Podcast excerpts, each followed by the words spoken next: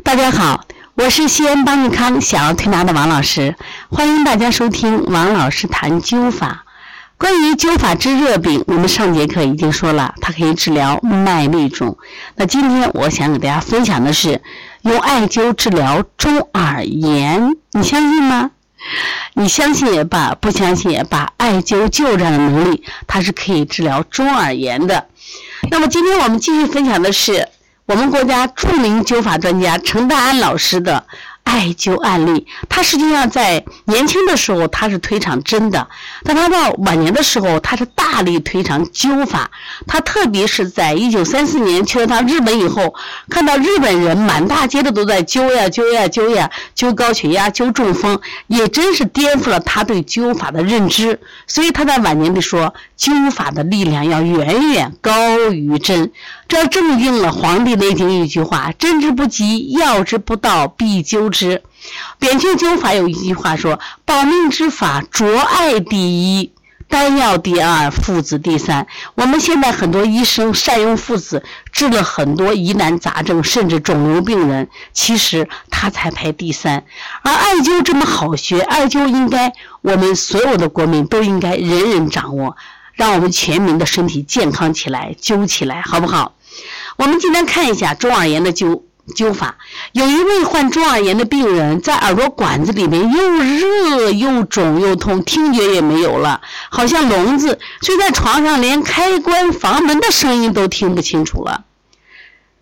怎么办呀？太难受了。用什么方法来治疗呢？他自己呢，其实是个中医爱好者，那我就试试灸法吧。然后他找到医生，你说灸哪些穴呢？医生说：“来，哪个耳朵疼，在哪个耳朵灸，灸什么穴？哎，你们拿笔记啊，一定要记。听会穴，是在耳朵前面啊，听会穴；仪风穴是在耳后仪风穴；持脉穴在我们耳后高骨这个位置，还有颅溪穴。这四个穴里面，听会常用，仪风常用，池脉和芦溪不常用啊。记住，总共四点。”每天用艾条灸，或者是隔姜灸，隔姜灸要躺着啊，灸了两个星期左右，完全给它医好了。注意，直接灸也很好的啊。你看我老推荐直接灸，因为直接灸很多人不敢学，我都就快快失传了。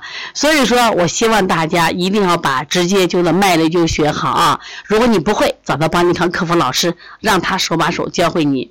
还有，他还举了一个例子。因伤风而引起的中耳道发炎的灸法。李大嫂的第三个孩子年纪只三岁，患了伤风咳嗽，不料耳朵红肿疼痛起来了。现在已经进入秋天，秋天的孩子爱感冒，感冒最容易引起耳朵的疼痛，这叫什么？风感冒引起的这个。中耳炎，我们还有腺样体肥大引起的中耳炎，所以一定要把灸法学好，它能治中耳炎。这孩子哭着喊疼，李大嫂没办法，想起了去年六月里他的大孩子的肚痛，是他们村里的医生说：“哎，你用灸法来治嘛。”家里还有半条没用完的艾条，赶紧说：“呀，张医生医生，去年你看我这个艾条用了一半，就给我。”这个大孩子的肚子疼灸好了，我现在这个小孩子现在干什么呀？他这个耳朵疼是因为感冒引起的，怎么灸？怎么灸？好了，这个医生给他推荐的穴位是，拿笔记一下啊，灸后溪，后溪在我们小手指的位置啊，手小指外侧啊，记住。还有背上的深柱穴，第三、第四胸椎的中间，灸中耳炎的穴位还有一个照海穴，在我们这个。足内踝啊，足内踝下一寸，还有手背的腋门穴，记住几个，我再说一下啊，拿笔记下来。灸的是后溪穴在手上，深柱穴在背上，还有个脚上一个照海穴，还有手背上一个腋门穴，在四个在这几个穴上，就要用艾条灸起来。另外呢，灸到皮肤发红。最好有灸感啊！另外，直接灸灸气壮，灸气壮也可以隔姜灸。如果李大嫂很听话，赶紧给孩子揪起来，不到一个星期，毛病完全好了，身体也很健康。你看，也不用去医院打针了啊。另外，慢性中耳炎的也是可以灸的。陈老太的长女是因为中耳炎得了病死亡的，没想到吧，中耳炎也会死人的。她第二个女儿今年十七岁了，十七岁、十四岁的时候也跟这个姐姐一样患过中耳炎和扁桃体炎，现在这个病也是我们儿科的常见病，虽然医好过，但是虫子每年都要发作三四次，好像是老规矩。每次听到她说耳朵疼，妈妈就。特别替他担心，害怕他的毛病越来越凶，像他姐姐一样，可能因为这个病而死去。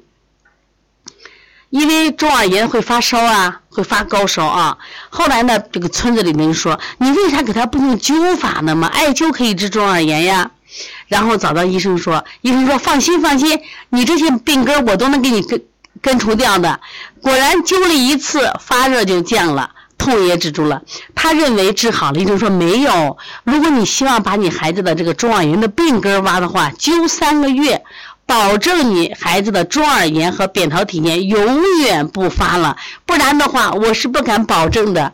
听到这里的时候，你们是不是特别喜悦？我们是不是太多的孩子中耳炎和扁桃体炎了？你要不要去试一试呢？当然，病人十分信任这个医生的话，照着他灸，一口气做了三个月，结果。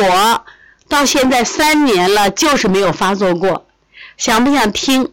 灸在哪里呢？这可是秘密啊！不拿笔不拿纸的不教你。注意听，治中耳炎的是三个穴位，赶紧记：听宫穴、角孙穴、百会穴，都在我们的头上啊。听宫、角会、角孙、百会啊。这个听宫在耳前的啊。在耳前，角孙在耳轮尖上的部分啊，然后百会其实就是百会取穴呢，怎么取？两耳尖对折啊，刚好和我们这个这个督脉中点交界点。另外治这个扁桃体炎是照海和天突，照海和天突这两个穴位记住啊。灸的方法，你可以用艾条灸，也可以用直接灸。直接灸的话，一次灸七壮；艾条灸的话，每次。啊，灸一次，你学会了吗？其实是不是特别有趣啊？其实中耳炎是我们现在儿科常见的疾病，所以说你学会的话，宝妈学会给自己的孩子灸。如果我们儿童店的老板学会的话，给你们的这个店里的孩子，很多孩子腺样体肥大引起中耳炎，现在不用愁了，拿起你的艾条灸吧。如果你不会灸的话，找邦尼康客服老师，我们有好的艾条，也有细致的。灸法教给你。